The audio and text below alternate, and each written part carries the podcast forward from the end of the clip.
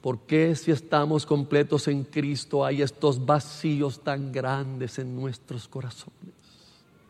¿Por qué si estamos completos tenemos que ir detrás de los ídolos de la cultura para que nos llenen? Pero en Él estamos completos. Nuestra salvación está completada en Cristo Jesús.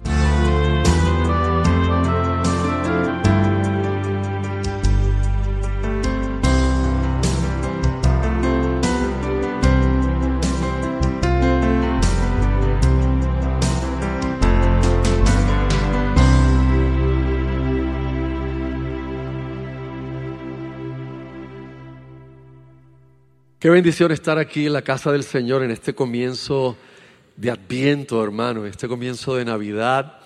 De verdad que yo no sé usted, pero a mí me encanta esta época de Adviento. Eh, se va tan rápido, imagínate, ya estamos a 3 de diciembre, todo el año estamos esperando esta época y cuando llega es muy rápido. Eso no da excusa para algunos de ustedes que empezaron en octubre a poner árboles y cosas, yo creo que eso está poco exagerado, pero de verdad que es una época hermosa. Y nosotros como iglesia, y ya por bastantes años, hemos eh, incorporado en nuestra liturgia eh, detener nuestra serie, la que tengamos en ese momento, gracias, y enfocarnos en una serie de adviento, una serie donde podamos eh, reflexionar en el milagro, en el evento sobrenatural más grande que podamos ver en la escritura, hermano. No hay, no hay un milagro en la Biblia, no hay una maravilla, no hay una señal, eh, ni el partimiento del Mar Rojo, ni el maná que cayó 40 años en el desierto. No hay ningún evento sobrenatural que se compare, que se pueda comparar al hecho de que Dios se hizo carne, Dios se encarnó. Y eso es lo que precisamente implica adviento y celebramos con alegría y con gozo. Y si alguien debe tener motivos de celebrar, de alegrarse, somos nosotros los creyentes. Si alguien tiene razones claras para festejar en esta época, somos nosotros. Pero si alguien tiene razones para sentarnos quietamente en nuestra soledad o también en nuestros devocionales con la familia y reflexionar sobre esta época, eso somos nosotros. Sabemos que en esta época siempre se avivan debates acerca de la Navidad y sus orígenes paganos y si se deben usar árboles y ponerles luces y todas estas cosas se avivan en esta época en las redes sociales, en medio de, todas eh, la, palestra pública, donde quiera que se den. Pero simplemente, hermanos, si usted quiere eh, leer algo eh, simple de un hombre que se dedicó toda su vida a publicar acerca de la historia de la iglesia. Después de leer al profesor Justo González. Él tiene un libro, lamentablemente el libro solamente está en un formato, eh, usted lo puede comprar en Kindle en formato eh, impreso, tapa blanda, y él tiene este libro acerca de el origen de la Navidad y en su estudio y Justo González es uno de los mejores historiadores que tiene la iglesia, es de ascendencia cubana, eh, respetado en el mundo hispanoparlante, anglosajón también, y él llega a la conclusión histórica y a la conclusión de que la iglesia se vio obligada y forzada a fijar un día de celebrar la Navidad, no por celebración a algo pagano, ni la celebración a cierto Dios que alegan que se celebraba ese día del 25, sino porque el gnosticismo estaba copando la iglesia. La iglesia del primer siglo estaba siendo tocada, la del segundo siglo, tercer siglo, y los gnósticos proponían la idea de que Jesús no vino realmente en un cuerpo humano Era una apariencia humana, pero no era humano. Y ante las herejías y las otras subsiguientes, la iglesia determinó celebrar un día específico, en un momento específico, que Cristo nació, que Dios se hizo carne, realmente carne, en la historia de la humanidad. En un momento en la historia Dios se hizo carne. Y de ahí en adelante la iglesia cristiana celebramos la Navidad, celebramos el Adviento y los protestantes, eh, por miedo a que nos vinculen con la teología católica romana, eh, desechamos el Adviento, palabras como Adviento, no, no la uso, los católicos la usan. So what? so what? Es la realidad. Si ellos la usaban antes que nosotros, bien por ellos. Pero es hora que los evangélicos rescatemos para nosotros el adviento, que celebremos el adviento y que estos cuatro domingos, hermanos, reflexionemos aquí y afuera acerca de este milagro tan glorioso que Dios vino a buscarnos. Dios vino a buscarnos, a rescatarnos. No solamente quería que fuéramos salvos, Él vino a ser el medio de nuestra salvación.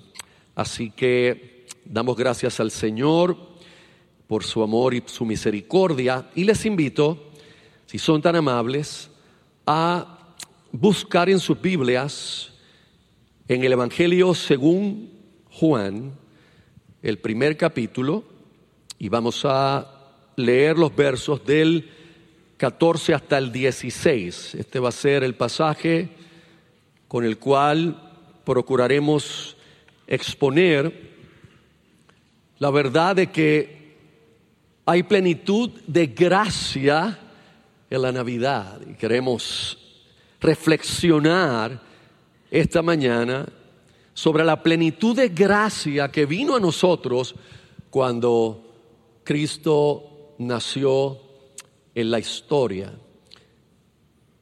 Hemos tomado el título de la serie de Adviento, eh, aunque no verbatim, pero prestado de eh, el hermano John Piper, que tiene un devocional precioso, eh, El amanecer del gozo indestructible, y hemos sido inspirados en estas reflexiones de John Piper para traer nuestra serie de Adviento. Así que está solo en inglés, pero si usted le interesa, en la librería, si usted lo pide, se le puede conseguir, pero solamente está en el idioma inglés. Pasaje Juan 1, 14 al 16. Y dice así, hermanos, la santa palabra del Señor. Y aquel verbo fue hecho carne y habitó entre nosotros y vimos su gloria, gloria como del unigénito del Padre, lleno de gracia y de verdad. Juan dio testimonio de él y clamó diciendo, este es de quien yo decía, el que viene después de mí es antes de mí, porque era primero que yo verso 16, porque de su plenitud tomamos todos y gracia sobre gracia. Repito ese verso 16, porque de su plenitud tomamos todos y gracia sobre gracia. Bueno, mientras me preparaba para esta reflexión, sermón, recuerde la diferencia de reflexión y sermón, si queda bien bueno es un sermón, si queda medio medio, pero es simplemente una reflexión. Así que usted decidirá lo que fue esto esta mañana. Este, estaba mirando el concepto y definición de la palabra plenitud, porque plenitud es una de esas palabras que tú piensas, bueno, yo sé lo que es, pero cuando tratas de definirla, pues yo, pues pleno, pero eso es lo mismo. Pues no sé, algo que está lleno, pues, eso es lo mismo, exactamente. Y mirando el diccionario de la Real Academia Española, encontré algo interesante en, la definición y aplicación de ellos. Eh, después que definen, y usted sabe que la Real Academia es muy especial, eh, y pues coloca simplemente, dícese de aquello que está lleno. esa, esa es la definición primaria que ellos dan. Pero luego hay unas aplicaciones que ayudan a uno a entender el concepto de la palabra. Y en una de esas aplicaciones, ellos colocan plenitud de los tiempos, o sea, van a aplicar la palabra en el sentido del tiempo. Y lo que eligen usar de ejemplo es esta frase, época de la encarnación de Jesucristo. Yo dije, espérate, a ver si yo no me equivoqué y le di, como estoy estudiando ahí el logo, ver si yo no me equivoqué y lo que busqué fue un diccionario bíblico. Y no, no, pero no estaba en mi searcher buscando eh, la palabra y estaba en la página de la RAE, de la Real Academia Española. Y ellos colocan, para dar un ejemplo de lo que es plenitud de los tiempos, época de la encarnación de Jesucristo. Punto, y lo dejan así pero ¿de dónde ellos toman esto? Yo sé de dónde lo toman. Pero mi interés es que esta gente, que son expertos, ¿no? En el idioma, en la gramática, en las definiciones, colocaran como ejemplo esta referencia que indudablemente tienen que tomar de otro pasaje. Tienen que tomar de otro verso bíblico que es Gálatas 4.4. Si es tan amable, usted me acompaña a Gálatas 4.4. Porque donde la Biblia se refiere a la encarnación de Cristo o al advenimiento de Cristo como el cumplimiento del tiempo, es aquí, que es a lo que ellos aluden, es a lo que ellos están haciendo un vínculo, la RAE. Vínculo que ni siquiera en muchas iglesias cristianas se hace. Vínculo que iglesias pasan años y no tocan la doctrina de la encarnación ni hablan del cumplimiento del tiempo cuando Dios envió a su Hijo, como dice una versión, en el tiempo señalado, en el tiempo que Dios había señalado. Pero Galatas 4:4 dice, pero cuando vino el cumplimiento del tiempo o la plenitud del tiempo. Es la misma palabra que aparece en el pasaje que leímos ahora de Juan y que es traducida de dos maneras en Juan 1. Lleno y plenitud. Y esta palabra es la misma palabra en el original que implica plenitud del tiempo, cumplimiento del tiempo. Dios envió a su Hijo nacido de mujer, y esa es la encarnación. En el cumplimiento del tiempo, Dios envió a su Hijo y nació de una mujer. Dios se hizo carne y nació de una mujer y nacido bajo la ley.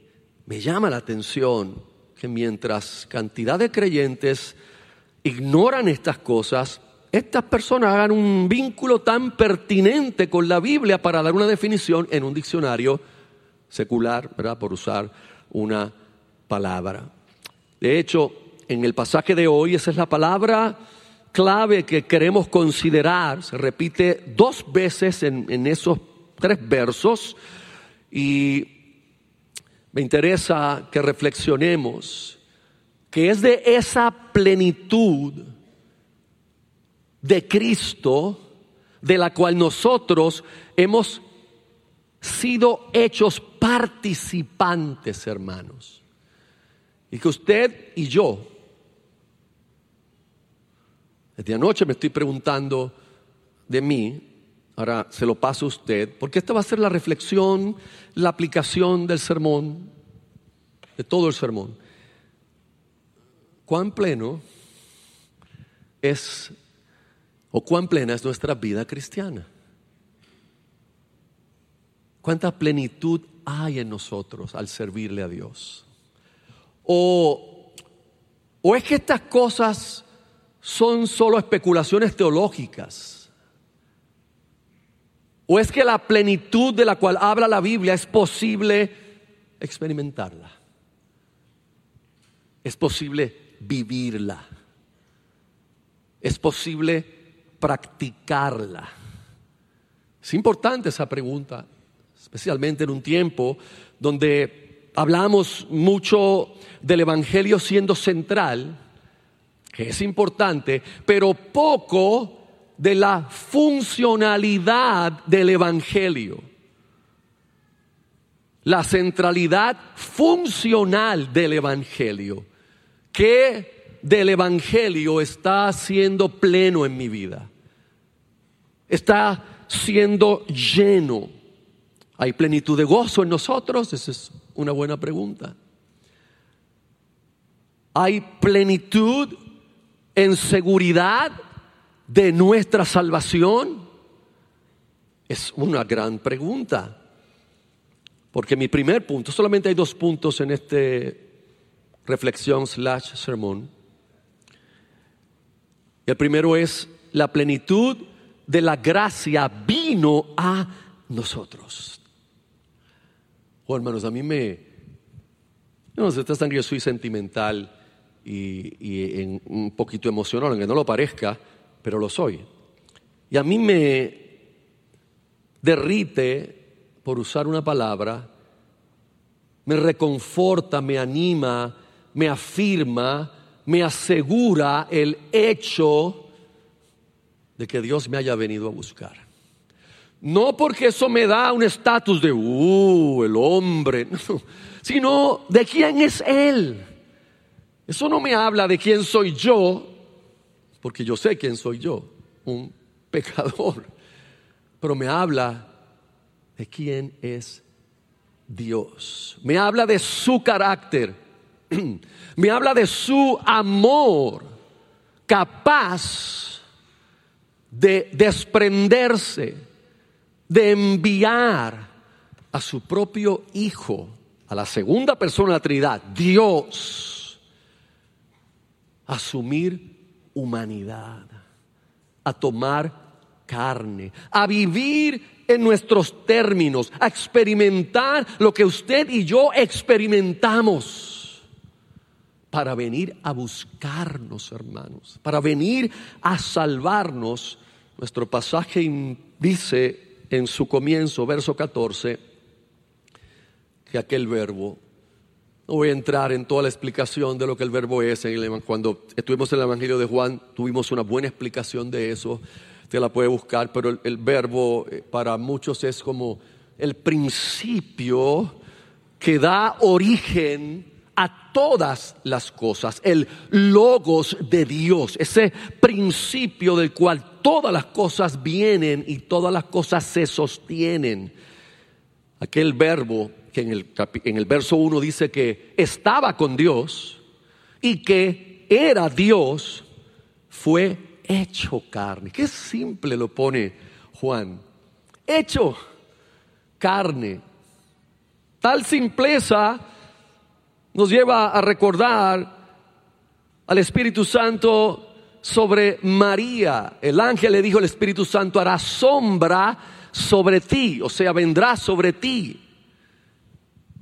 Y el santo ser que nacerá será llamado el Hijo de Dios. Porque es el Hijo de Dios. Porque es Dios encarnado, hermanos. Dios pisó la tierra. Entró a un mundo caído. Tocó a la gente Siempre que hablo de esto, la imagen vívida que tengo, la descripción gráfica bíblica, es el leproso, doblando rodilla delante de aquel que vino a salvarnos, para decirle, si quieres, puedes limpiarme. Y Jesús no se retiró acusándolo de inmundo, para que lo removieran. No, Jesús se acercó y puso su mano en su cabeza y le dio la buena noticia. Y la buena noticia era, quiero, quiero, sé limpio. Y aquel hombre salió de allí totalmente sano. En la Biblia la lepra puede ser tomada en sentido espiritual como el pecado. No es lo mismo que Dios ha hecho con nosotros. Quiero, se limpio. No solo que tú quieres, no, yo quiero, se limpio. Porque esto no es del que quiere, ni del que corre, sino de Dios que tiene misericordia de nosotros. Y en nuestra lepra, profunda lepra del corazón, un día Dios nos tocó. Yo no sé si usted tuvo el privilegio, yo tuve de criarme en la iglesia desde niño y haber escuchado, me ha tocado, ¿se acuerdan? Tremendo. Tremendo himno, aunque sea un poco continuacionista y a alguna gente no le guste, pero me ha tocado. El Señor tocó nuestra vida porque se hizo carne, porque vino a identificarse con nosotros y no a identificarse con nosotros en la realeza, sino desde la bajeza, desde el pesebre, desde la condición más humilde. No solamente vino a buscarnos y se fue de repente, sino habitó.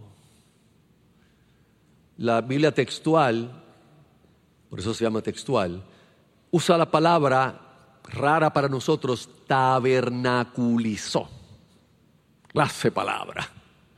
Porque es que la palabra original, eso es lo que más literalmente implica. Hizo su tabernáculo entre nosotros hizo morada entre nosotros. Esto no era una apariencia humana. Esto no era un cuerpo de cierta apariencia. No, no, no, no. Este es cuerpo humano, vida humana real. Jesús es verdadero hombre, hermanos. Y verdadero Dios. Hizo morada entre nosotros.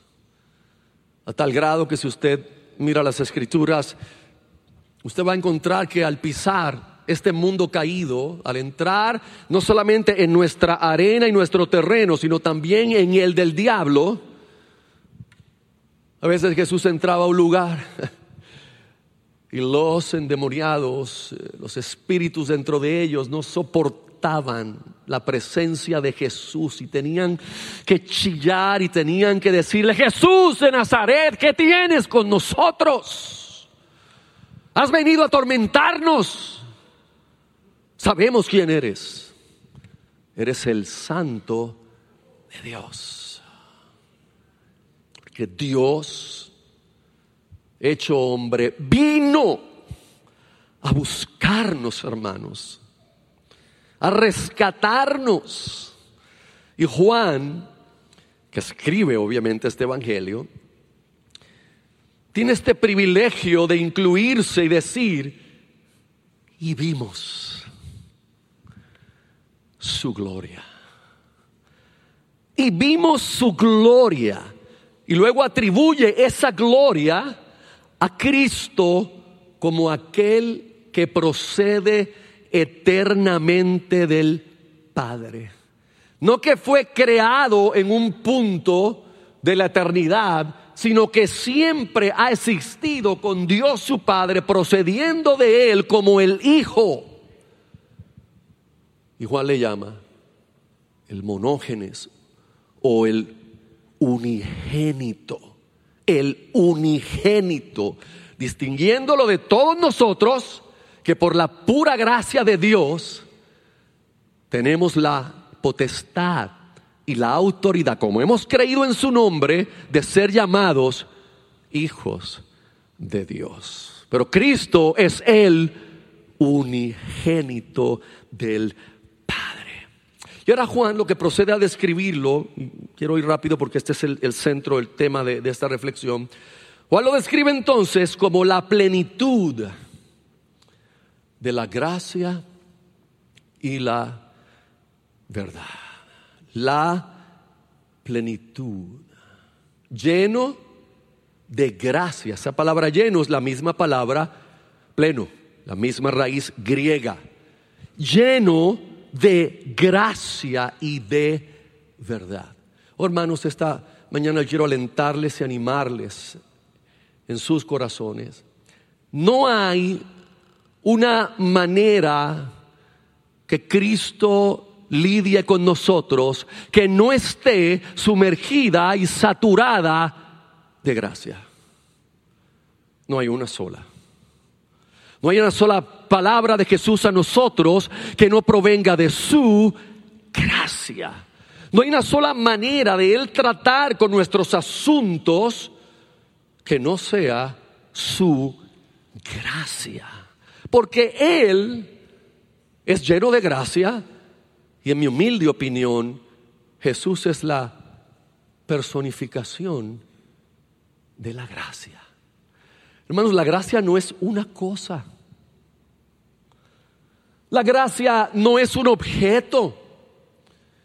La gracia no son unos méritos que se acumulan en el cielo con mucho respeto, como en la teología católica romana se aduce. No, la gracia es más que eso. La gracia es una persona. La gracia es Cristo. Usted y yo necesitábamos un Salvador. ¿Y qué Dios hizo? Envió a su Hijo. Usted y yo necesitábamos gracia. ¿Y qué Dios hizo? Envió a su Hijo. Usted y yo necesitábamos redención. ¿Y qué Dios hizo? ¿Qué Dios hizo? Envió a su Hijo. Dios no nos dio una cosa, Dios no nos dio un objeto, tampoco envió un ángel. Dios mismo vino lleno de gracia a rescatarnos. No hay nada en la relación de Cristo con nosotros, con sus hijos, que no sea de gracia. No existe. Cualquier otra manera de usted relacionarse con Él que no esté basada en la gracia es por usted, no es por Él. Es por nuestro pecado, es por la imagen incorrecta que nos formamos de Dios en nosotros. El día que usted siente que Jesús tiene el ceño fruncido contra usted, usted no entiende que Él está lleno de gracia para ti. Lleno de gracia. Y yo sé, hermanos, todos los que arrastramos bagaje religioso, es difícil.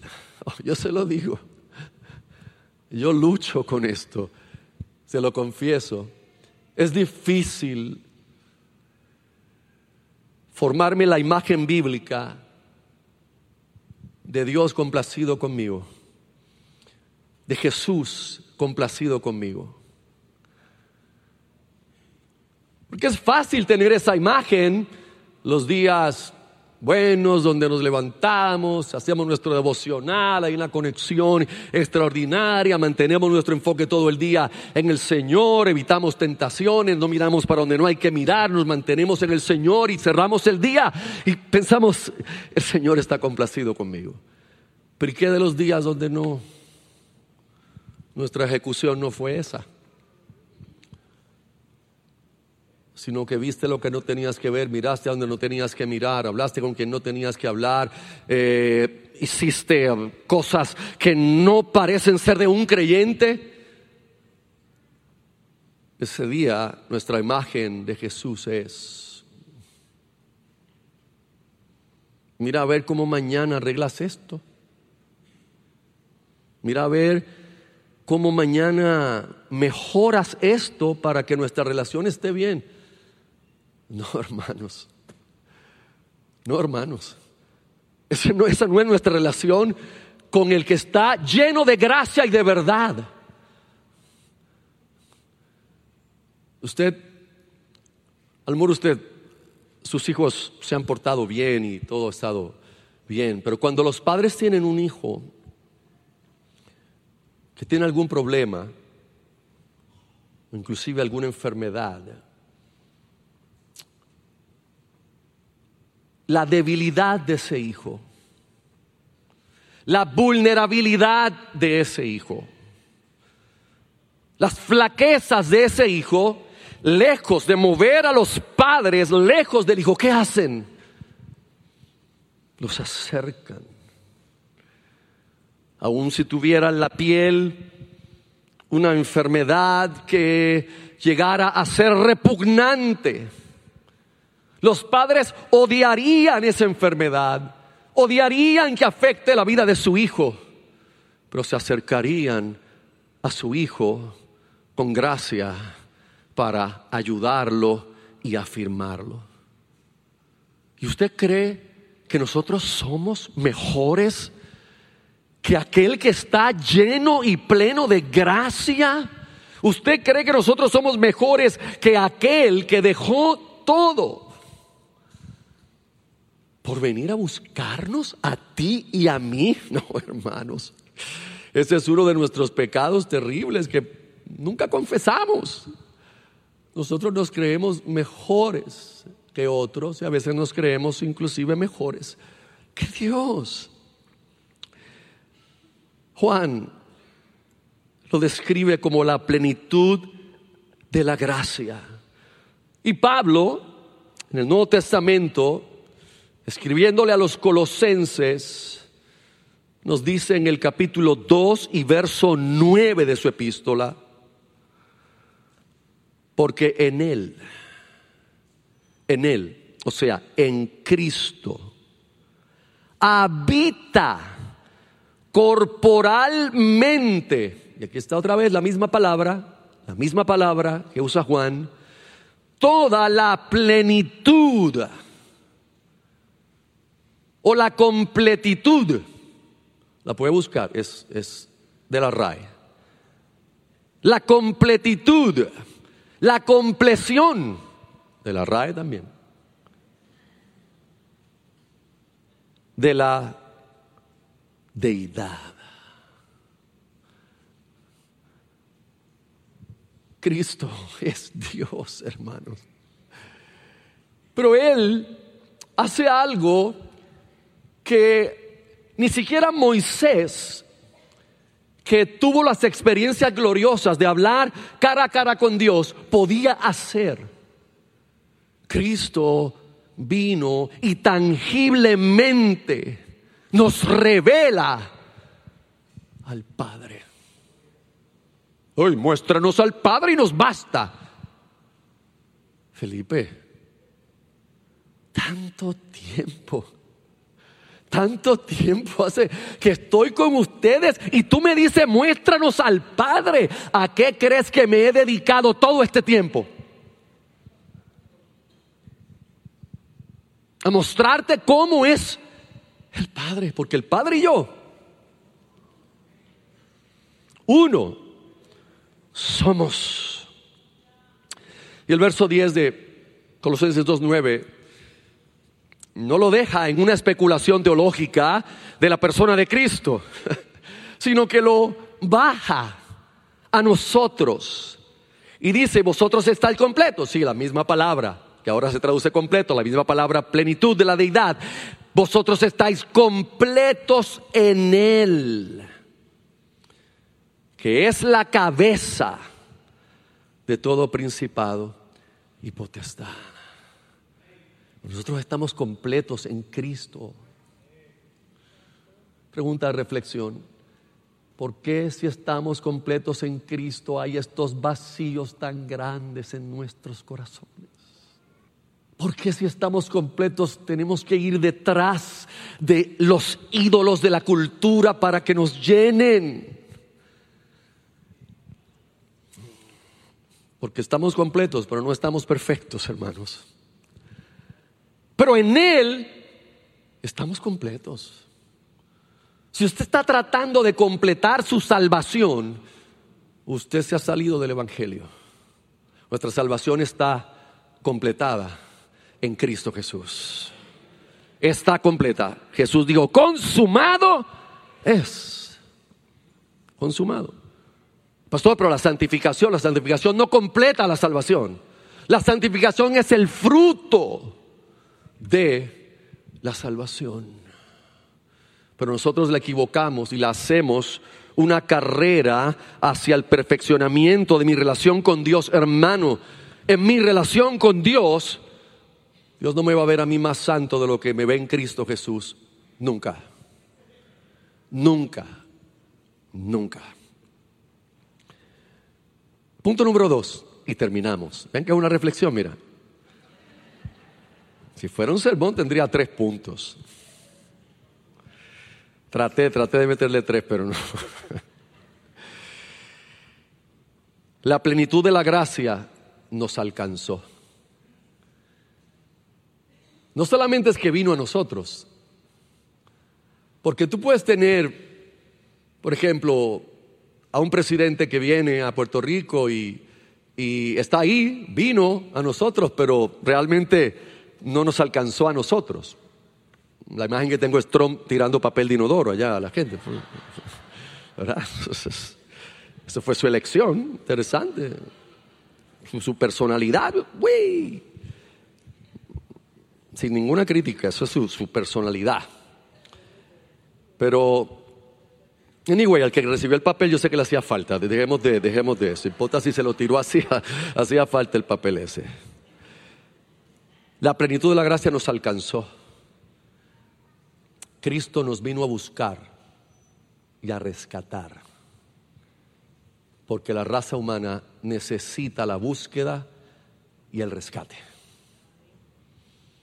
No se puede autosalvar, no se pueden automejorar. Creen que lo pueden hacer. La sociología, la psicología, la antropología, creen que pueden mejorar la raza humana. Mientras más años pasan, peor estamos. Peor estamos.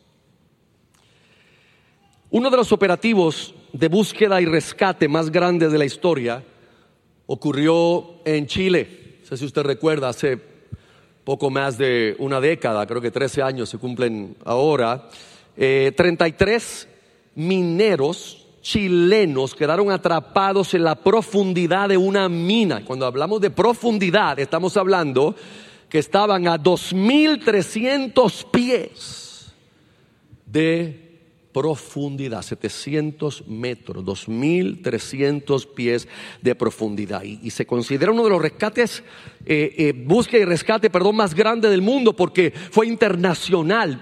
Vino gente de todos países, hasta la NASA intervino para lograr que a los 17 días fue que vinieron a hacer contacto con ellos a través de una sonda.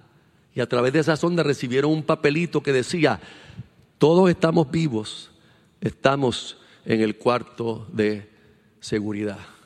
Dos meses más tarde, dos meses más tarde, el día 13 de octubre del 2010, fueron sacados vivos de las entrañas de la tierra. Y, si usted estuvo siguiendo esas noticias, la verdad que es impresionante la tenacidad, la determinación, no solamente de los chilenos, sino de toda la comunidad internacional que ayudó, la tecnología, todo lo que usaron. Por eso se considera uno de los búsquedas y rescates más grandes del mundo. Pero yo quiero decirle esta mañana que todo eso palidece patéticamente cuando lo comparamos a la verdadera búsqueda y rescate más grande de la historia.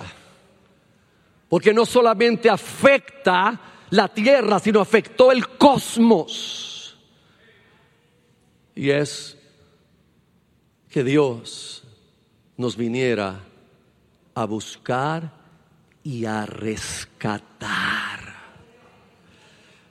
¿No es eso lo que Jesús dice?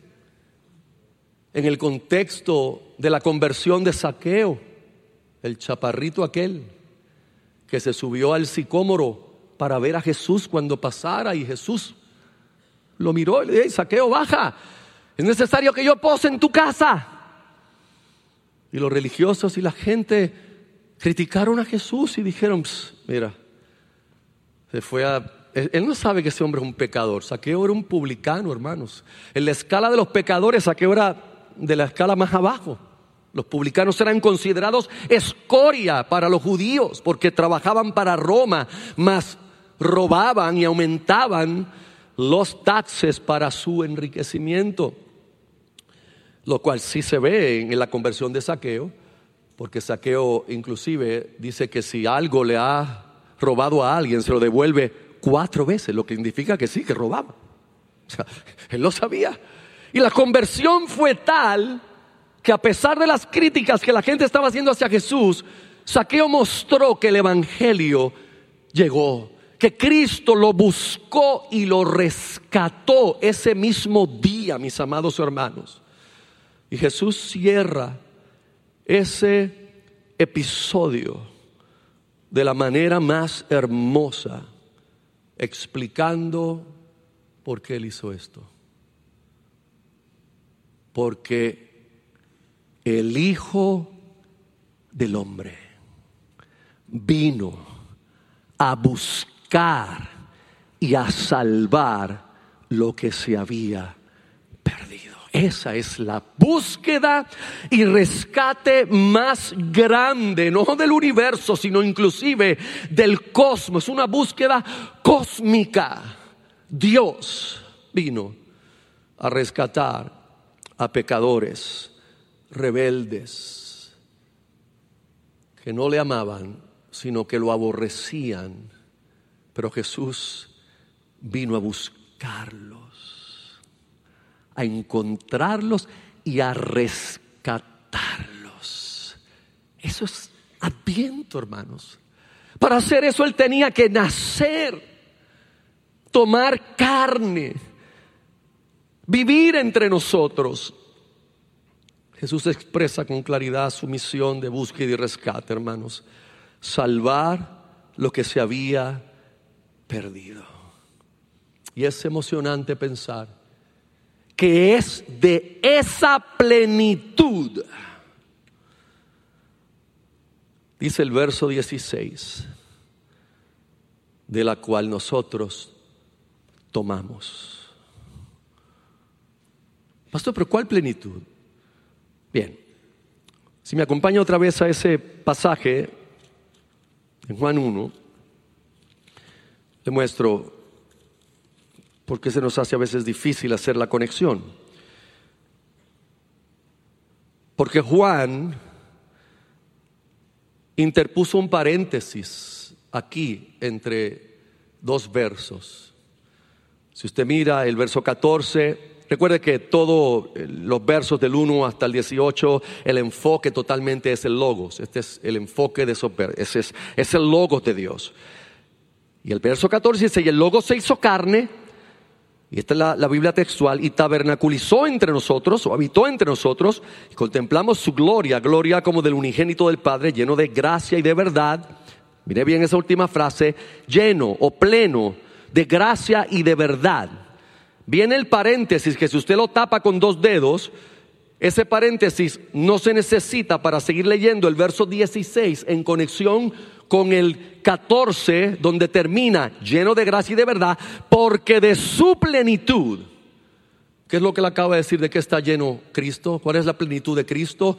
De gracia y de verdad. Y ahora Juan entonces termina diciendo, porque de su plenitud, o sea, de esa gracia de la cual Él está lleno, pletórico, tomamos todos, es decir, gracia sobre gracia. Gracia sobre gracia. Por eso, la nueva versión internacional lo simplifica y simplemente coloca que es de su plenitud, dice, todos hemos recibido gracia sobre gracia. De su plenitud, de la llenura de la compleción, de la completitud que Él tiene de gracia, usted y yo lo que estamos recibiendo de Cristo continuamente es gracia sobre gracia. No hay otra cosa que usted y yo podamos recibir de Él que no sea gracia y más gracia, gracia sobre gracia y sobre abundancia de gracia. Ay, pastores, es un mensaje peligroso. Porque a la gente hay que ponerle un límite a la gracia. Oh, hermanos, yo no tengo que poner un límite a la gracia. Como si Cristo es la plenitud de la gracia, yo le voy a poner un límite a Él. Es interesante cuando gente trata de interpretar este verso 16, eh, perdón, el verso 14, cuando dice lleno de gracia y de verdad, y dicen, oh, ves ahí, Cristo está lleno de gracia, pero también está lleno de la verdad. Y ellos implican que la verdad es como la ley. O sea, te doy gracia, pero aquí te doy la ley.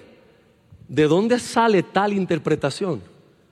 Porque la palabra verdad que aparece aquí, nada tiene que ver con la ley de Moisés, ni con códigos, ni con moralidad. Simplemente se refiere a la pureza, la esencia de todo el conocimiento real de quién es Dios. Eso estaba en Cristo. Yo no soy doctor en griego, por eso no me gusta estar diciendo palabras griegas como para que piensen que yo soy doctor en griego. Pero esa palabra es una palabra que hasta en la ah, literatura griega y en la mitología griega se ve, es Alaitía. Alaitía, hay una diosa griega con ese nombre. Lo que pasa es que nosotros diríamos Aletea aletea, pero se pronuncia alaitía. Es la verdad, la pureza de la verdad. En Cristo hay plenitud de gracia y plenitud de verdad, implicando que la gracia de Cristo nunca será licenciosa, porque la gracia de Cristo está edificada sobre qué? Sobre la verdad de quién es Dios. La gracia de Cristo nunca podrá ser licenciosa, somos nosotros los que nos vamos a una vida licenciosa. No porque Él nos lleva, no porque Él nos guía, no porque es la esencia de Él, sino porque nuestro corazón va a tratar de buscar siempre aquello que nos complace, aquello que satisface nuestros ah, deseos y lujurias más profundas. Es importante entender, hermanos, que cuando dice de su plenitud tomamos todos, nos hagamos la pregunta, ¿esto es una verdad meramente intelectual? ¿Esto es una expresión solo para que sea objeto de especulación teológica? ¿O esto es una verdad que debe afectar la centralidad funcional del Evangelio en nuestra vida y que debe experimentarse y ser vivida. Yo no sé usted, pero si en algo yo quisiera crecer en santidad, es en que se limite la persecución de mi corazón a ser pleno con otras cosas que no son la plenitud de Cristo. Y que muchos de nosotros no vamos hoy a decir, es verdad, me pasa a mí también. Nos pasa a todos, hermanos. Nos pasa a todos. Algunos de nosotros vamos tras títulos, vamos tras reconocimiento algunos de nosotros, nuestro corazón está desesperado por que nos reciban en algún círculo, que nos amen, cuando Cristo ya nos amó. Pero conceptualizarlo es una cosa, hacerlo funcional es otra. Porque qué terrible cuando escriben de ti algo en las redes Y ese día, nuestra amnesia espiritual me hace olvidar la plenitud de Cristo en mí. Y se te daña el día, todo el día y la noche y no duermes con esos pensamientos de lo que esa persona escribió sobre ti o dijo sobre ti en el trabajo o en la propia iglesia. Aquí. Porque estamos llenos de carencias. Y esas carencias se vuelven ídolos, ídolos en nuestra vida. Estamos corriendo tras de ellos, corriendo. Decimos que estamos corriendo la carrera de la vida cristiana, pero a la vez hay una carrera alterna. Esta, meta, esta meta. Si yo logro esta meta, no, si ya has logrado otra, si te sientes igual de vacío.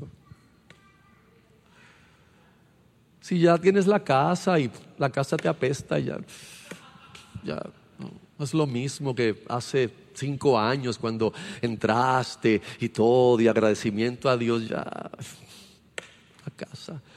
Es que, pastor, es que quiero otra más grande. Sí, yo lo sé, yo lo sé. Yo lo sé. Been there, done that. Título, eh, ya lo tienes. Grados, el termómetro tiene un montón y no lo hace pleno. Llegar a una posición en el trabajo, la tienes. Algunos inclusive les hizo tener que mudar su familia y arrancarla de su contexto familiar, de iglesia, e ir a hacer eso en Estados Unidos. Muchos de los que lo han hecho, y conozco de muchos casos, ya no son los mismos creyentes. Apenas van a la iglesia, si han buscado alguna, porque ahora se han unido al pensamiento de mm, nosotros oramos en casa. Todos estamos experimentando estas carencias, no lo queremos reconocer.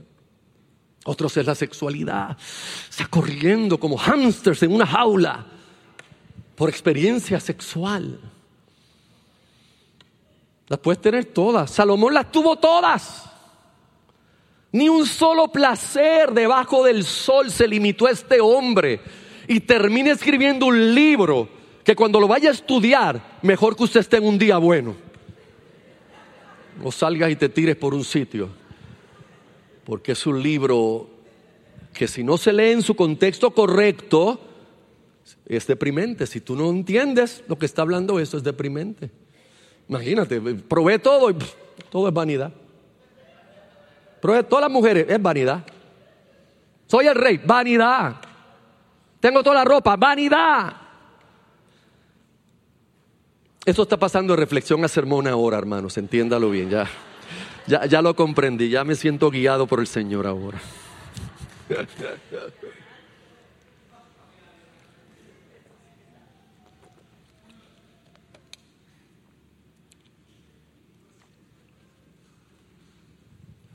Yo tengo que confesarle que Conmigo uno es diferente porque yo sea el pastor, un anciano entre ustedes. Mis carencias están ahí. Luchan por atención, luchan por ocupar el lugar de la plenitud de Cristo en mi vida. Es una lucha diaria. Es el espíritu contra la carne, la carne contra el espíritu, es la realidad. El espíritu quiere la plenitud de Cristo, pero la carne quiere la plenitud del mundo, del sistema, el reconocimiento, todas las cosas que ya hemos visto que ofrece este sistema. Bueno, lo que yo quiero enfatizar es que yo no creo que Juan inspirado en el Espíritu, coloca esto y Pablo coloca otras cosas sobre la plenitud para que sean solo especulación teológica. Yo pienso que de este lado del velo es verdad que no podemos experimentar toda la plenitud. Pero tiene que haber algo de esa plenitud que podamos perseverar en ella. ¿Sabe por qué? Algunos están pensando, pero la, la, la serie tiene que ver con el gozo. Sí, pues este es el punto que quiero traer ahora. No puede haber la manifestación del gozo sobrenatural de Dios si nosotros no entendemos la plenitud de Cristo en nuestra vida. Porque por eso son nuestros downs, nuestras depresiones, nuestros bajones, tienen que ver con que estamos corriendo tras de cosas y no hemos entendido que Cristo me buscó, me rescató, colocó su espíritu en mí y me ha dicho que disfrute de su plenitud. ¿Plenitud de qué? De gracia y de verdad. De gracia. La palabra que asusta a muchos. Gracia. En el mejor de mis días, en el peor de mis días, en el pico de la santidad y en mi pecado. Gracia. Es más, a veces no nos dejan ni disfrutar cuando Pablo escribe a los romanos y expresa que cuando el pecado abunda, la gracia sobreabunda. Inmediatamente alguien sale, para, para, para ahí. Tienes que leer la próxima pregunta que Pablo hace. Pecaremos pues para que la gracia abunde de ninguna manera. Muy bien, Pablo está refiriéndose a aquellos que iban a objetar su doctrina en la carta. Pero yo no soy uno de los que está objetando la doctrina. Yo quiero la doctrina completa. Yo quiero que mis debilidades la gracia más que yo quiero, qué palabra. Yo necesito que mis debilidades la gracia sobreabunde. Porque si yo recibiera hoy la noticia que Cristo me diga, ¿sabes qué? En tus pecados y debilidades no tengo más, se me acabó. Oh, really? Oh, entiérrenme, I'm dead. Estoy muerto. Pero eso es lo que Él te dice. No, hermanos. El título o epíteto peyorativo que le dieron los religiosos a Jesús en el libro de Lucas es el amigo de los pecadores.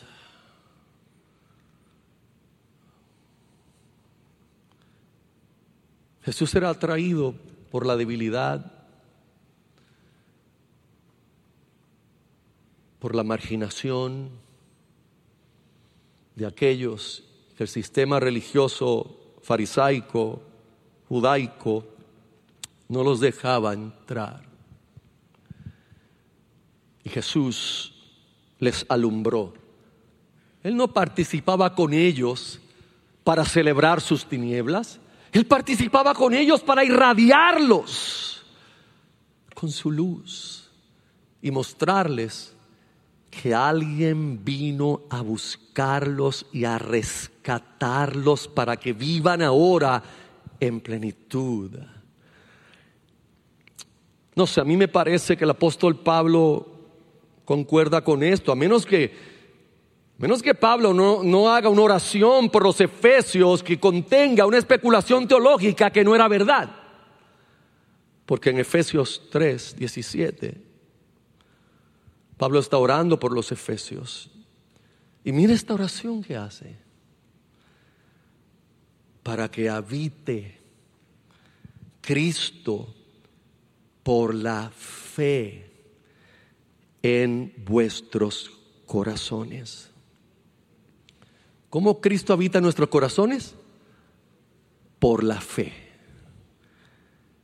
Para que habite Cristo por la fe en vuestros corazones, a fin o oh, con el propósito de que arraigados y cimentados en amor, vuelve la palabrita, seáis plenamente capaces de comprender con todos los santos cuál sea la anchura, la longitud, la profundidad y la altura. Hoy mira el verso 19 y de conocer el amor de Cristo que excede a todo conocimiento. ¿Para qué, hermanos? ¿Qué dice ahí? ¿Para qué qué? Para que seáis llenos. La misma palabra aparece dos veces en la misma oración. Para que seáis llenos de toda la plenitud de Dios. Ah, no, pastor, por tú el apóstol Pablo está orando eso, pero él no, se refería a eso. Él estaba orando, pero no, es como que puedas experimentar plenitud aquí. Oh, no, hermanos. Pablo está orando eso porque esa es la realidad. Si usted quiere hacer una oración por mí, haga esa. No se complique la vida. Haga esa. Ore por nosotros los ancianos. Y es la que yo quiero continuar haciendo por ustedes. Haciendo por ustedes. Que podamos conocer el amor de Cristo, hermanos, con el propósito de que seamos llenos de toda la plenitud de Dios. Y entienda que se refiere a la plenitud de Dios que nosotros podemos recibir. Ciertamente para Pablo esto no era algo teórico, para Pablo era algo funcional.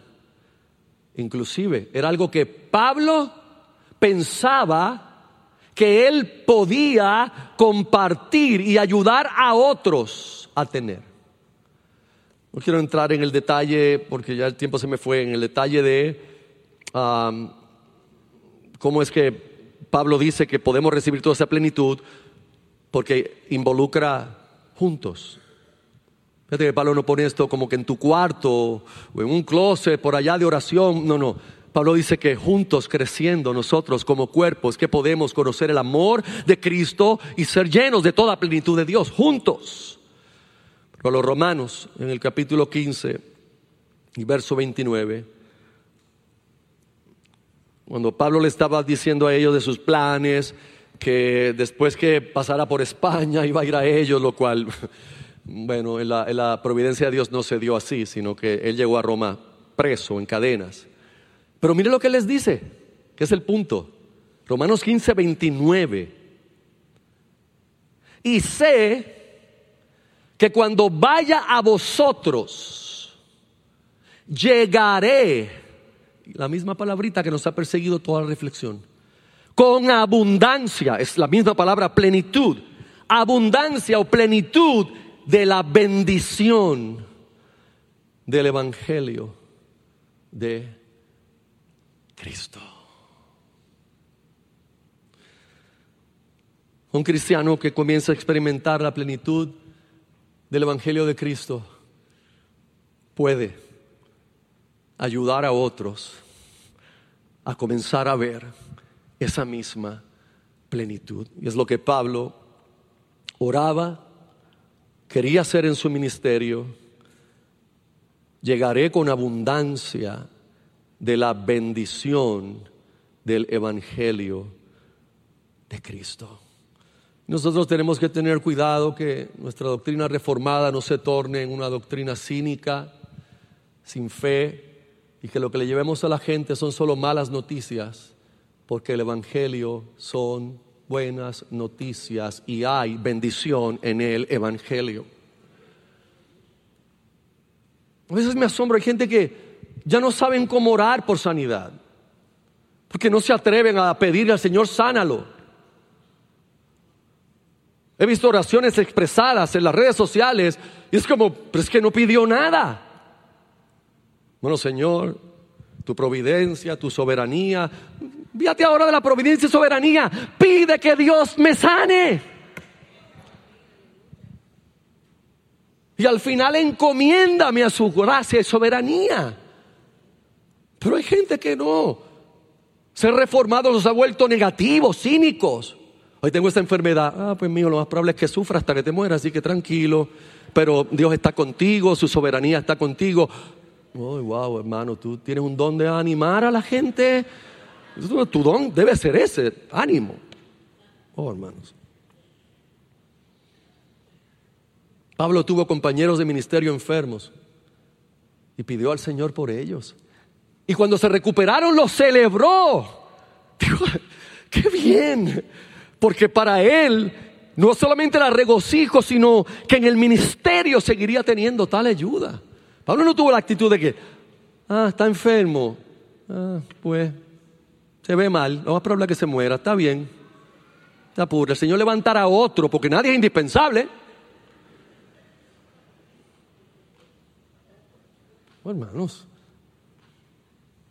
los reformados no tenemos que ser cínicos ni incrédulos. Dios hace como Él quiere, pero entre ese como Él quiere, hace milagros y hace maravillas y hace prodigios.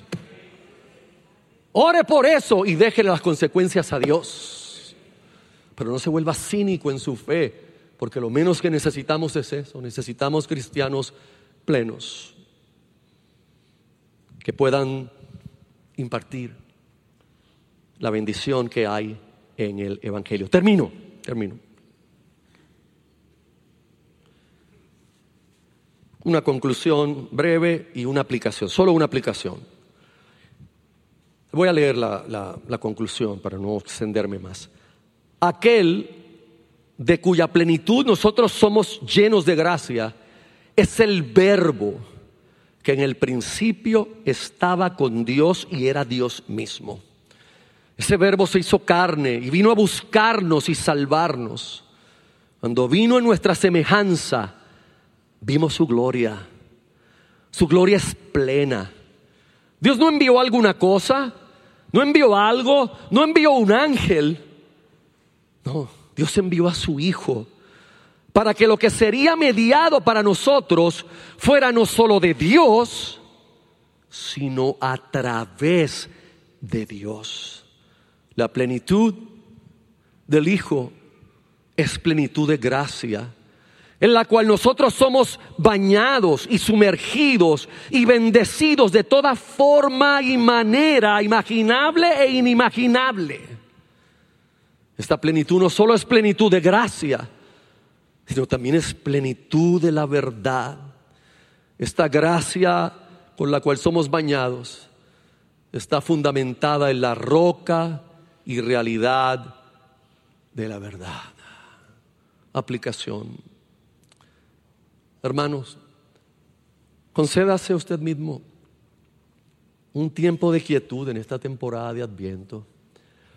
Participemos de todo algarabía, el gozo, fiestas familiares, fiestas de la iglesia. Pero no dejemos de tener tiempo de reflexión y de quietud para orar por usted mismo, por su familia y por la congregación, pidiendo que Cristo habite por la fe en nuestros corazones. A fin de que todos nosotros, todos, arraigados y cimentados en amor, seamos plenamente capaces de comprender con todos los santos cuál sea la anchura, la longitud, la profundidad y la altura, y de conocer el amor de Cristo que excede a todo conocimiento, para que seamos llenos de toda la plenitud de Dios. Esa es una gran reflexión y una gran oración que usted puede hacer en estos días, en estas cuatro semanas que celebramos Adviento. Aprovechemos ese tiempo y hagamos esas preguntas importantes acerca de la plenitud de Cristo en nuestra propia vida.